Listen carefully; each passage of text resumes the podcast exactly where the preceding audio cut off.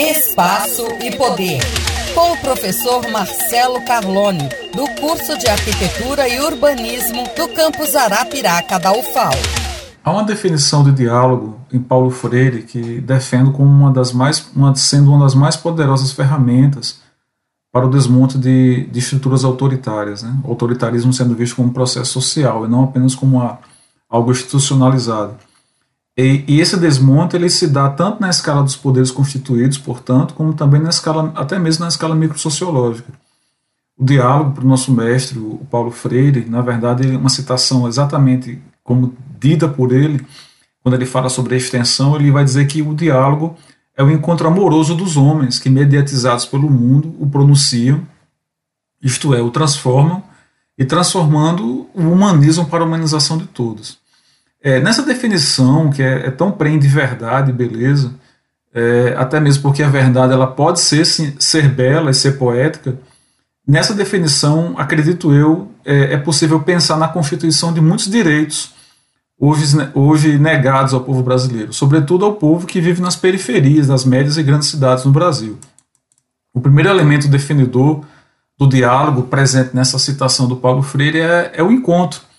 Segundo Paulo Freire, encontro, na verdade, encontro não só um encontro, mas encontro amoroso. E é nesse ponto aqui é, onde se rompe, parece, uma barreira que prejudica, inclusive, a meu ver, parte dos esforços, até mesmo dos setores mais progressistas no Brasil, de perceber que a, a dialogicidade, a capacidade do diálogo, ela é constituída a partir de uma perspectiva solidária e não na perspectiva da reciprocidade. Ora, é, ainda há certa distorção, me parece, quando se assume que, que os esforços coletivos de luta por direitos são esforços de reciprocidade. Não que a reciprocidade não tenha seu lugar, ela tem.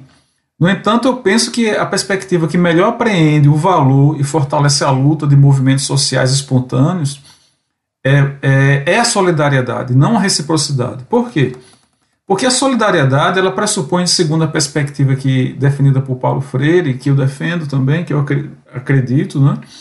É, ela implica a necessidade de experimentar perdas. Observemos algumas, por exemplo, das justificativas que surgem em muitas pesquisas que, inclusive, já acompanhei de perto, nível de mestrado, levantadas para que os associados de um movimento não participem de reuniões, por exemplo. Trabalhei o dia todo, não dá para participar hoje da reunião da associação, a reunião demora, eu vou à reunião, mas ninguém vai me ouvir. Essas são apenas algumas das falas nessas pesquisas, nessas avaliações é, que aparecem em muitos trabalhos acadêmicos sobre a questão da participação de movimentos sociais, de associações rurais e que a gente tem acesso e já fizemos algumas leituras. É, essa dificuldade de articular decisões coletivas, de organizar pautas e mesmo gerir associações, elas são sempre mobilizadas para explicar parte do custo tido como alto para que elas funcionem. Há um custo social muito alto. E, e, o que acontece é que essas justificativas acabam tornando tais associações dependentes apenas da ação das suas lideranças, o que fatalmente finda por formar profissionais de direção e, e que, inclusive, impedem a renovação das direções dos movimentos. É, participar requer perda. A, a solidariedade é um, é, um, é um instituto da perda. Do mesmo modo, para que haja um encontro amoroso citado por Paulo, é, é preciso que também que haja perda.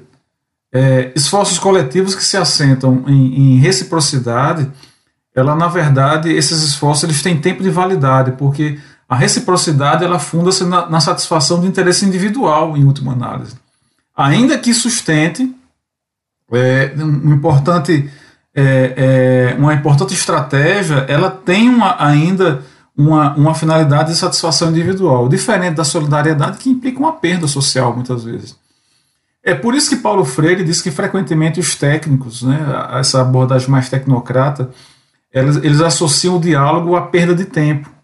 Essa visão tecnocrática aqui explica também por que é que, por exemplo, direitos como o direito à cidade, que tem na participação popular uma das suas maiores forças de implementação a sua negação. Não é, tão não é tão incomum que em reuniões, audiências públicas, sessões públicas que discutem, por exemplo, o plano diretor, as associações até compareçam, mas que as decisões tomadas por técnicos, acadêmicos e doutores é, que são comunicadas por vezes em uma linguagem cheia de termos sofisticados, essas decisões sejam tomadas pelo olhar por exemplo, de quem anda de carro próprio, e não pelo olhar de quem espera horas num ponto de ônibus, em uma cidade média ou uma cidade grande. Obviamente, essa cidade ela será pensada, embora a etapa de participação tenha sido formalmente cumprida, pelo olhar do homem e da mulher motorizados, e não pelos usuários da, da cidade e pedestres, que inclusive em sua maioria são mulheres.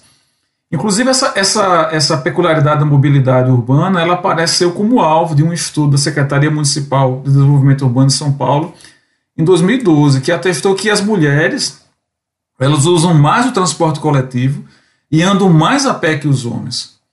E, por exemplo, em uma família com ganhos mensais menores que R$ 1.244, a pesquisa indicou na época, 50% das viagens das mulheres são feitas caminhando e 28% de ônibus. Já nos deslocamentos feitos por carro, as mulheres são, são, aparecem como passageiras na maioria das vezes. É, apenas 13,7% que a pesquisa, a pesquisa foi realizada dessas viagens são feitas por elas mesmas no, no volante, né? enquanto para os homens esse, esse percentual dobra. Então, a, a dialogicidade é um imperativo, portanto, que, se situado adequadamente junto ao Instituto da Participação, que é uma diretriz do Estatuto das Cidades, e pode-se dizer nesse sentido um instrumento urbanístico sem o qual nenhum outro tem sentido, é essa dialogicidade ela implica também nas possibilidades de emancipação de gênero e etnia na escala da cidade brasileira. Cidades pensadas para privilegiar o homem branco motorizado é uma consequência, portanto, inevitável numa sociedade que ainda destina a mulher e o negro à invisibilidade social e ainda fecha ou reduz os canais de diálogo. Ou seja, sem a prática da dialogicidade, até mesmo o Instituto da Participação pode se verificar neutralizado em sua aplicação, inconvertido em apenas uma etapa formal da constituição do direito à cidade e de outros tantos direitos. Por isso que a dialogicidade ela também possui esse, esse potencial é, é, revolucionário e pode-se dizer emancipador, tanto, tanto quando a gente pensa em, em termos de, de, de, gênero, como também de etnia ou de classe social. E aí o, o Paulo Freire ele vai citar é, depois, quando ele vai falando sobre o, o poder do diálogo, né, no livro dele é, Extensão ou Comunicação, ele vai citar algumas das justificativas para que essa dialogicidade não seja levada a cabo pelos técnicos. Né?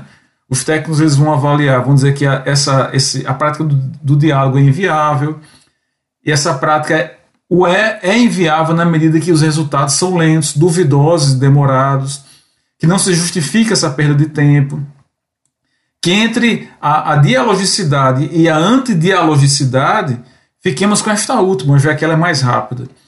É, a justificativa, portanto, que tem potencial para tornar o diálogo e a participação popular nulos e atribuir aos mesmos o caráter de perda de tempo é a mesma portanto, que fundamenta a instalação de períodos de ameaça à democracia. O técnico, seja qual for a sua formação, a sua função, é, o técnico de uma prefeitura, o técnico do Estado, caso ele não compreenda o papel do diálogo no levantamento das demandas dos trabalhadores no Brasil, nas cidades, eles podem ser sim, eles podem se converter em fomentador de negação de direitos, como o direito à cidade, e até mesmo reprodutores do autoritarismo como processo social. É por isso que a dialogicidade, além de um encontro amoroso, é, por sua vez, um instrumento de luta pela democracia no Brasil hoje. Sempre foi, mas hoje ainda mais. É um instrumento de luta pela democracia e pela constituição de direitos da classe trabalhadora brasileira. E, e, em especial, aquelas que vivem nas médias e grandes cidades. Na verdade, em todas as cidades, as pequenas, médias e grandes cidades. Então, forte abraço, até o nosso próximo podcast.